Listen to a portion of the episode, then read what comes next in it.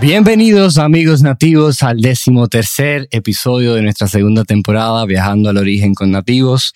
Me acompañan, como siempre, mis compañeros, hermanos, aventureros de vida, Giancarlo y Michelle. Cuéntenme, señores. ¿Qué es lo que, ¿Qué, qué es lo que Nicolás? vamos a hacer hoy? No, yo estoy acomodado. Activo. Pasarla bien, como siempre. Yo estoy Claro, acomodado. aprender, pasarla bien. Yo estoy acomodado, señores, porque el episodio de hoy se presta a que nos sentemos, nos reclinemos y pensemos en el más allá, en el imposible. Hoy hablaremos de cine, señores. Ustedes saben eh, que es un tema importante en mi vida y en la vida incluso de ustedes. Del poder del cine, de sintetizar la vida en imágenes y de transportarnos brevemente a un lugar mejor.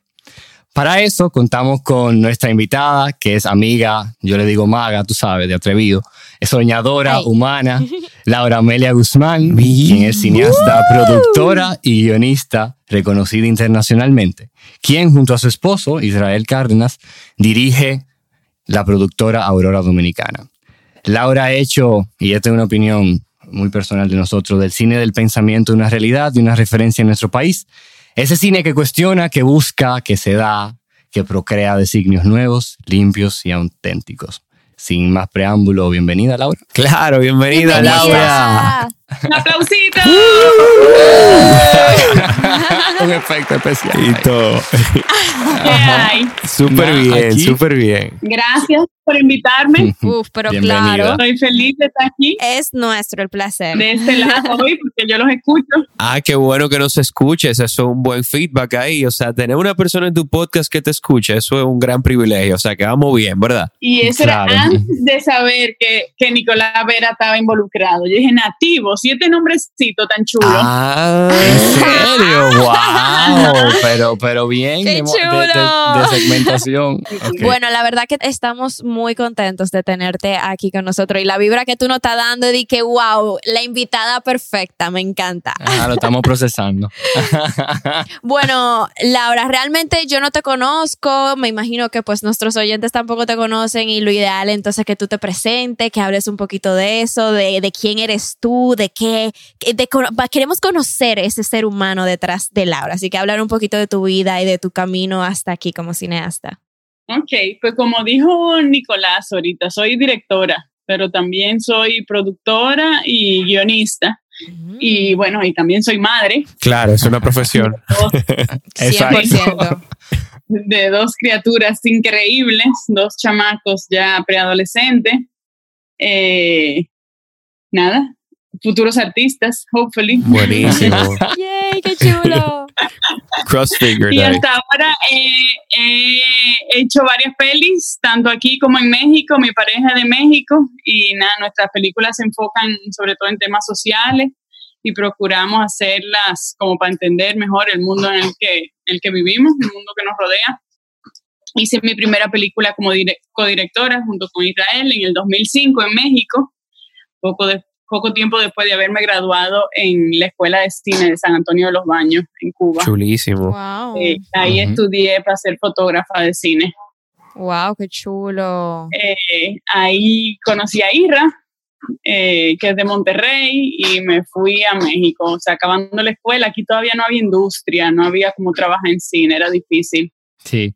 Eh, y a pesar de que yo, yo tenía un tío que trabajaba en el mundo del cine, o varios tíos trabajaban en el mundo del cine, pero sobre todo Pelli era, pues, la, eh, hacía la misma carrera que yo, fotografía. Ok. pero ser, ser asistente de cámara un- es algo muy fuerte y mucho tiempo después fue que entendí por qué él no me puso a trabajar como asistente de él. Claro. Ay, ay, ay. sí. Entonces me fui a México y, y por no encontrar trabajo como asistente de cámara, eh, decidimos escribir una película y, y filmarla chiquitica, o sea, iba a ser una película de, de tres pesos y así con apoyo de amigos y terminó siendo, y terminó siendo una, una primera obra muy digna.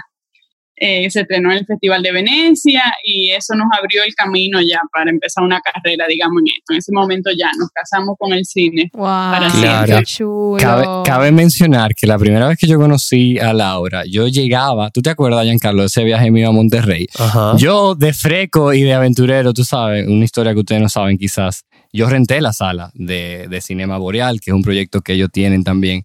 Y, y ese día, eh, esa tarde, esa noche, me abre la puerta Laura y entonces comenzamos a hablar de todo y hablamos, ah, sí, yo acabo de llegar a Monterrey, estaba haciendo canyoning allá y yo me imagino que, que yo creo que por ahí es la razón de la que estamos aquí juntos todavía.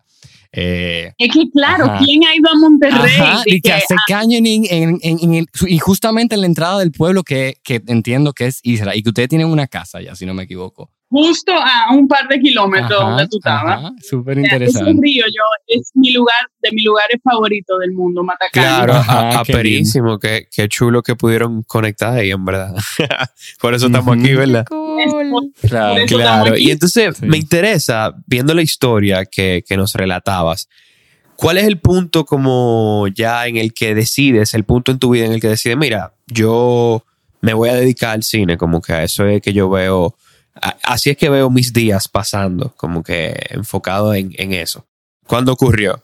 Bueno, o sea, esa primera película yo pienso que fue el momento, porque yo estudié cine así como estudié Bellas Artes antes, que fue como una experiencia, como déjame ver qué pasa con esto, Ajá. como experimentando, pero no teniendo muy claro, tú sabes, en esa adoles- postadolescencia, juventud eh, temprana, uno no está tan claro a veces de qué quiere hacer para el resto de su vida, entonces uno se permite explorar, experimentar, aventurar. Y el cine yo pensé que iba a ser como uno de esos caminos, pero cuando filmamos esa primera peli ya, y yo dije, esto es lo mío. Claro. Entonces se Eh, sintió como Ujú. que, wow, esto es lo que yo quiero seguir sintiendo. Sí. Sí, yo desde chiquita, o sea, como mencioné, ten- tenía varios tíos y familia, mis padres incluso trabajaron en cine, y yo tenía cierta fascinación por los rodajes, me encantaba la fotografía, eh, pero aquí no hay una escuela para estudiar cine, Mm, entonces mm. estudié Bellas Artes, Claro. y no fue tan tarde que ya yo dije, ok, cine, yo quiero contar Ajá. historias. Y en un principio, pero fíjate que yo empecé en, en el mundo de la fotografía, o sea, con, como para ser fotógrafa de cine, no, no directora. Yo me imaginaba, no me imaginaba para nada siendo directora. Claro. Wow. Yo pensaba que los directores tenían que hacer este tipo de cosas, de que hablan en un podcast o en la radio y cosas así. que yo Perdiste el pánico escénico y aquí Qué estás. lío. ya lo solté, Ajá. lo solté con la primera película. Sí. Y el, el primer festival de cine donde nosotros fuimos fue el Festival de Venecia, que es de lo más, de lo más lujoso o prestigioso y para nosotros fue un shock grande. A partir de ahí pues ya uno perdió el miedo completamente. Sí, sí, a mí me encanta en, en esta línea de, de tu vida si- siendo cineasta, eh, en el arte, a los artistas, a mí me gusta preguntar qué significa su arte, porque tú me dices, bueno, entra, qué sé yo, búscate un libro de eso o entra a este internet, pero no es simplemente preguntarte qué significa el cine para ti, sino tu definición de cine, porque yo entiendo que yo, por ejemplo, a la poesía pudiera pasarme un podcast completo como que armonizándola, pero me interesa conocer, que creo que nunca te le he hecho esa pregunta, ¿qué es cine para ti en tu vida? Si pudiéramos decirlo en una oración. Sí, el cine es una dualidad de conceptos, de palabras, siempre como con, con contraste y marcado como con drama, así como decir, es, el cine es verdad y es mentira Ajá. al mismo tiempo. Ujú. El cine es magia y es construcción, es registro, es historia, es memoria, es música, es plástica, es movimiento, es sonido, es silencio y sobre todo para mí es relaciones humanas, es entender las relaciones humanas. Wow. Eh, eso es Qué el cine. bella. Es muy diferente, es muy diferente a pensar en qué es hacer cine. Ujú, ujú. O sea, el cine es, es otra, significa otra cosa para mí, es estar como en un lugar súper privilegiado de observación, de, de ser testigo de la vida y poder expresarlo a través de, de tu manera, ¿no? Claro, Wow. sí. Wow, lindo, me, me- qué- me qué fui lindo ahí en la significado. definición, ¿eh? Sí, estoy todavía en las relaciones humanas. Me quedé ahí, yo creo. Soy como divariando. Claro que es una, es una, es una manera muy linda de ver el cine, porque qué, qué más lindo que explicar la vida misma. ¿Tú entiendes? Como que ya la vida misma en, en sí tiene muchísimos misterios, Mm. entonces como que Qué lindo eh, ese enfoque. Ay, sí, definitivamente. Tiene que quedar un registro de cómo nosotros vemos el mundo hoy en día, para que nuestros hijos, nuestros nietos lo vean también y lo entiendan. Sí, sí, sí. Y el cine es una herramienta increíble para Sí, eso. la verdad es que el cine es, es, es una herramienta muy importante, así como dices, que me estás dando otros significados a lo que realmente era el cine para mí, una simple persona que nada más como que lo veía. Eh, y hubo tiempo en el que estuve medio involucrada y la verdad es que es un mundo muy, muy bonito. Ahora, hablando más que el cine en forma global, en, en términos del cine dominicano eh, y la historia que viene pues eh, viniendo detrás de, ¿cuáles son esos momentos, digamos, que tú resaltarías? Por ejemplo, que un, un milestone de algo que sucedió en el cine dominicano que, que se queda para la historia, que fue un paso hacia adelante o un paso hacia atrás. Ah, eh, hace unos años me fasciné con una parte de la historia del cine dominicano que se conoce bien poquito. Aquí en los años 70, eh, un señor llamado Charles Bluedorn, Claro. que era el presidente de la Gulf and Western y que a la vez tenían una empresa llamada Paramount, Paramount Pictures. que es un- era de las productoras más grandes en Hollywood en ese momento, sigue siendo. Eh, él ve la oportunidad de desarrollar el turismo en República Dominicana. Y primero hace un concurso eh, de Miss Universo, como para poner a República Dominicana en el spotlight, en el, creo que fue el 73. Construye el anfiteatro de Chabón, inaugura con Frank Sinatra, y trae productores de la altura de Dino de Laurentiis eh, a construir su casa de veraneo aquí en el país. Coppola a filmar escenas del padrino, William Friedkin a filmar una, una película de muchos millones de dólares. Se filmó casi enterita aquí. Y en ese momento había una generación de jóvenes dominicanos que estaban trabajando muy cerca de él. O sea, estaban trabajando en esas películas, estaban aprendiendo muchísimo lo que era la industria del cine norteamericana, ¿no? y soñaban con hacer películas y contar, contar sus propias historias. Eh, yo pienso que ese es como uno de los inicios de- del cine dominicano. Claro. Wow. Y ese fue en el momento que, que el director de cine eh, dominicano, santiaguero, Jean-Louis Jorge, Ajá. regresa al país con dos películas hechas fuera de, de aquí, o sea, una en Los Ángeles y la, la otra en París. ¿Eso fue en qué año, perdón? eso fue en el 80. En el 80. Ajá. Y con una gran, muchísimos guiones, una gran carrera Wow. por delante. Pero Charles Bluedorn muere en el 81, a destiempo. Suceden temas de aseguradoras que ya no querían trabajar en el país y, y se complica un poco el tema de las, de las filmaciones americanas aquí.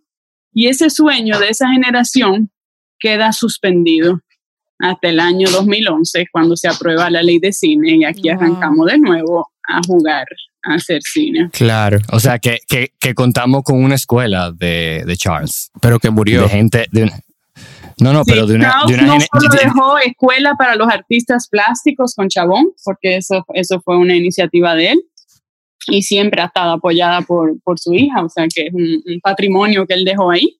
Claro. O sea, que no solo para los artistas plásticos y, y diseñadores, tanto de moda, interiores, eh, pintores, fotógrafos, claro, diseñadores gráficos, también Claro. para el cine. exacto, Y ahora, bueno, Chabón también es la, exacto. la primera escuela de cine, digamos, enfocada 100% en cine, aparte de, de la UAS, que sabemos las lima- limitantes que ha tenido. Es interesante como escuela filosófica, yo lo decía, o sea, la herencia de, de la concepción del cine a través de eso que aprendieron esas personas en ese año. Hay como, no, no, no tenía el dato ciertamente, eh, hay como personas que hoy, eh, si quizás sin mencionar nombres, si no queremos, que están, que tienen influencia en eso que heredó en ese momento esa etapa del cine. O sea, se puede ver en películas dominicanas ahora mismo esa herencia. Se puede ver, claro que se puede ver, o sea, Jaime Piña fue de los que estuvo ahí presente trabajando con Charles y Jaime fue de los que estuvo al principio de la construcción de los estudios Pinewood aquí, trabajando ahí en. Atlantic. Excelente, un muy buen ejemplo. Claro. Sea, es una conexión directa de esa época con el, con el estado actual del cine y lo que necesita el cine mundial en ese momento, que son estudios en lugares como este, eh, con parajes increíbles, con un equipo técnico, digamos, súper preparado, con equipo para filmar. O sea, aquí eh, entre esa familia y Jaime Piña crearon pues ese, ese concepto de, de traer las producciones norteamericanas de vuelta y ahora mismo se están filmando aquí muchísimas pelis. Claro, eso está buenísimo, o sea, pero en algún momento como que decayó el estándar quizá un poco o la proyección y luego ahora va como en ascenso de unos años para acá, ¿no? Es que entre el año 80 y el 2011 no pasó gran cosa y del 2011 para acá tomó, tomó 10 años en que arrancara, ¿no? Exacto, un giro en 2011 arrancó, arrancó la ley y se empezó a crear todo esto, pero hasta ahora que estamos viendo los frutos. Y quería terminar con Jaime Piña, que él empezó su carrera como productor, pero ahora está en el ocaso de su carrera, no, no en el ocaso, porque tiene apenas 70 años de juventud acumulada. Pero su, su vida, su carrera ha dado un giro porque ahora está delante de, de cámara, ya no está detrás, está delante, como mm. actor de varias producciones dominicanas. Claro. Entre ellas tuvo, lo vieron en Veneno, que era un, un tuerto eh, si vieron la Veneno de Tabaré Blanchard. Y, y bueno, y nuestra próxima película que se llama La Fiera y la Fiesta. Ay, Dios mío. Excelente. Eh, es, el 9, es el 9, señores, tenemos que ir. Claro, y entonces mira, hablando de, de tus películas precisamente. Entrando en eh, materia. Claro, vemos em, técnicas específicas en las creaciones de tus películas. Entonces quisiéramos que tú lo hables un poco de eso. Por ejemplo, me resuena mucho Noel en los países. Y me acuerdo de, de, todo lo que vi en ella, como que su forma de caminar, la forma como media, no sé, como que un poquito cercana de, de, de ver todas sus expresiones faciales, etcétera. Estaba muy pero ciertamente. Yo pienso que es la intimidad. O sea, técnica específica, yo pienso que es la intimidad que logro con mis con mis sujetos, y con mis actores, que a veces no son tan actores, que no son actores, muchas veces me, me, me lanzo, me animo por, por gente común y corriente, que de repente, que jamás se hubiera imaginado estar frente a una cámara y, y creamos una relación, y de repente se sienten confia en confianza y dicen, sí, yo quiero experimentar esto, ¿por qué no? Ajá, claro. Eh, eh, eso está buenísimo. Eso es una aventura más. Claro. Así como las ustedes. Eh, es una, claro, es una aventura porque es como, es como crear una nueva ruta, porque cada ser humano que no tenga un expertise en lo que tú estás trabajando es un proceso, es como un expediente nuevo. Ciertamente Yankee hacía énfasis en lo que ustedes determinan, perdón, denominan como no actores o no actrices. También, si, si nos vamos un filme antes de Noelí en los países, que es Dólares de Arena, vemos eh, a Noelí como no actriz, que es una, es una local, señores, de las terrenas, que Laura conoció una noche, si no me equivoco, y, él, y, y, fue como súper espontáneo. Ajá, en una discoteca, ¿verdad? Una discoteca. Y fue como... Disco terraza, perdón, disco terraza. son populares allá por la zona de Cozón. Entonces, y, y eso, como que no tenía ninguna experiencia y fue como, y, creo que tú tenías ya como tres, varios meses buscando ese papel y hasta que hice con esta local y ahí y se dio. También técnicas como la antibelleza, creo que mencionaste en, en alguna ocasión, como tener un paisaje. Imagínense la península de Samaná, señores, lindísima. Entonces, podemos tener un atardecer en Samaná. Cualquiera, cualquiera cinematográficamente grabaría un atardecer, pero no, Laura coge el paisaje nublado y no pone al, actor y a la actriz en la arena, sino en la grama, o sea, y se ve bello. Y se ve hermoso. Entonces, son ¿de dónde, de dónde, de dónde ustedes se, cuál es la fuente nutricia de, de esas técnicas tan Es romper un poco con la idea de, del paraíso. En este caso de Samaná, pues queríamos dar pues esa otra cara de la moneda, ¿no? Que este, este lugar que aparenta un paraíso para algunos, eh, pues tiene, tiene otro, otro sentido para otros, para los locales. Era como esa relación norte y sur fotografiada a través de los ojos de una extranjera y, también de una local. Y la extranjera, pues, una actriz de, larga trayectoria, Geraldine Chaplin, que es la hija de, Charlie Chaplin. Buenísimo.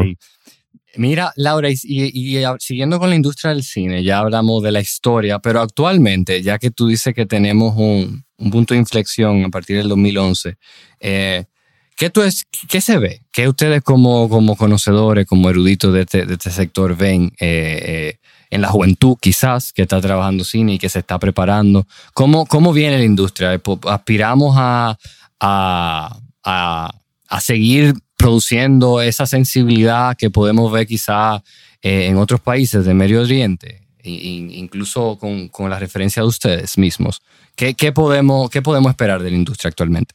Te cuento, Nicolás, que cuando nosotros empezamos a hacer pelis, eh, o sea, Cochochi fue 2005, luego hicimos Jan Gentil en el 2008, y uno viajaba a festivales y representando una película de República Dominicana, y la gente decía, ¿dónde es República Dominicana? Y ahí se hace cine.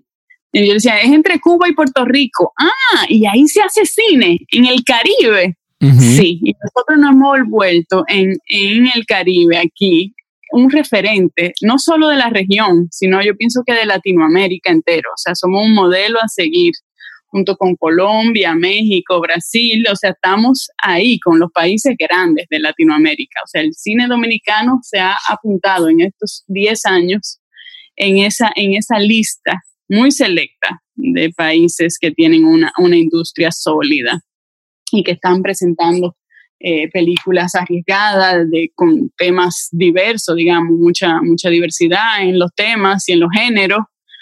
Eh, o sea, aquí arrancamos con la comedia, pero ese es el, paso natural del cine. O sea, Chaplin era comedia y el cine empezó con comedia, a conectar con la gente, a hacer reír a su gente. Y luego, pues ya estamos haciendo todo tipo, todo tipo de pelis, ya está entrando muy fuerte el, tema documental, sobre todo en realizadoras, eh, una Joanne Gómez, eh, Tatiana Fernández, Nana, Marín Jiménez, yo misma.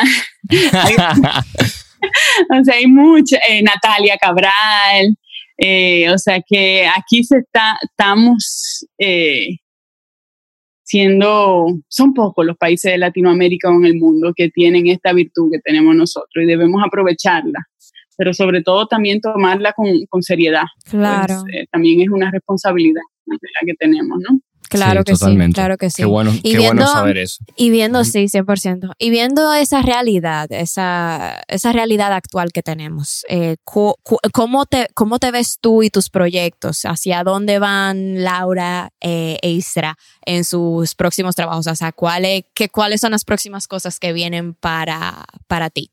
Bueno, mañana se estrena nuestra siguiente película, o nuestra nueva película, que es La Fiera y la Fiesta. ¡Hecha! Es una película fantástica, un homenaje a un realizador dominicano, eh, Jean-Louis Jorge, que mencioné antes, eh, santiaguero, y que murió a destiempo en el año 2000. Y bueno, yo como sobrina de él hago esta, este homenaje, esta carta de amor Qué lindo. Y, espero que, nada, que vayan a Nuevo Centro. Va a estar en Fine Arts y después en otras salas, pero empezando ahí en Fine Arts a partir de mañana. Y pronto em, llegarán a las salas también otra peli que no, no, no dirigí, pero produje. Es una peli para toda la familia llamada Chroma Kid. Ok que, bueno, participé en la escritura de ella, eh, junto con Israel y Pablo Chea, que es el director, que es mi primo, eh, que también es hijo de, un cineasta de esa generación de los que empezaron en los años 70. Okay. Y es una película también sobre, sobre el amor al cine. Yo pienso que que son muy diferentes, La Fiera y la Fiesta y Chroma Kid, pero las dos son odas de amor al cine. Ay, me encanta. Qué linda. Qué chulo. un privilegio poder ver eso pronto. Sí, 100%. Aquí entonces, para que tú cierres, ¿qué sería, ¿cuál sería una película que tú recomendarías y por qué? Aparte de esa, claro de las otras. bueno, obviamente ya mañana la van a venir, la van a empezar a ir a ver, pero otra, otra, así alguna que quizá te haya marcado, no sé, pero eh, es que son bebés toditos difíciles. Eh, no, sí, o sea, siempre me gusta mencionar las últimas películas que he descubierto. Me encanta ver cine latinoamericano, me encanta ver cómo se está haciendo el cine en lugares, en parajes cercanos a los nuestros. Me encanta ver cine mexicano, pero la película que voy a recomendar hoy es, se llama Las Buenas Maneras. Y es brasileña. Y creo que está en Movie la pueden ver. Y es una película que mezcla todos los géneros, desde musical a, a horror, a drama, drama, eh, drama familiar, drama social y es una película súper interesante, se las recomiendo muchísimo. Te mantiene ahí como conectado. As boas, a boas maneiras. As boas maneiras. Échenle un vistazo a esto, se van a acordar de mí. Mucho contento. mucho contento, obrigado. Brasileño, Ronaldinho. Brigada, Laura. Brigada, Laura. Nada, Laura. Nada, yo, gracias a ustedes. Yo, de verdad, Laura, me gustaría que esto fuera una película de verdad, pero haciendo la analogía es como un cortometraje, los podcasts, así que tuvimos que resumir eh, bastante todo lo que quisimos hablar contigo. Siento que hemos aprendido, hemos, te hemos conocido a ti un poquito más también hoy. Agradecerte nuevamente por, por el tiempo, desearte mucho éxito y desearnos que nos sigamos encontrando en el arte y en el camino.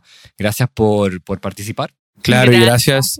Y gracias, Laura, también por tu arte. Eh, sentimos aquí que mucho de lo que estás haciendo aporta a nuestras futuras generaciones y bueno, a nosotros también, porque hay muchas cosas que actualmente hay que criticar y ustedes que hacen el esfuerzo de, de hacerlo y de, de, enseñar, miren esto, miren cómo se ve por aquí, eh, pues eso, eso hay que apreciarlo. Siento que es una labor muy digna y, y de verdad que se aprecia. Gracias, señores. Bueno, pues mi gente, eh, invitarles a todos a que nos sigan en las redes sociales, eh, que vayan a nuestro canal de YouTube y vean los episodios pasados. También que visiten la página web donde pueden descargar nuestro app para que visiten el país, para que lo conozcan de forma responsable. Ahí mismo también tenemos el blog, tenemos, bueno, todos los canales ahí en nativos.com. Y bueno, escríbanos si tienen alguna recomendación, eh, si quisieran escuchar a alguien aquí en nuestro podcast, lo que sea que tengan para decir, lo pueden comunicar a través de nuestros canales. Así que continúen viajando al origen.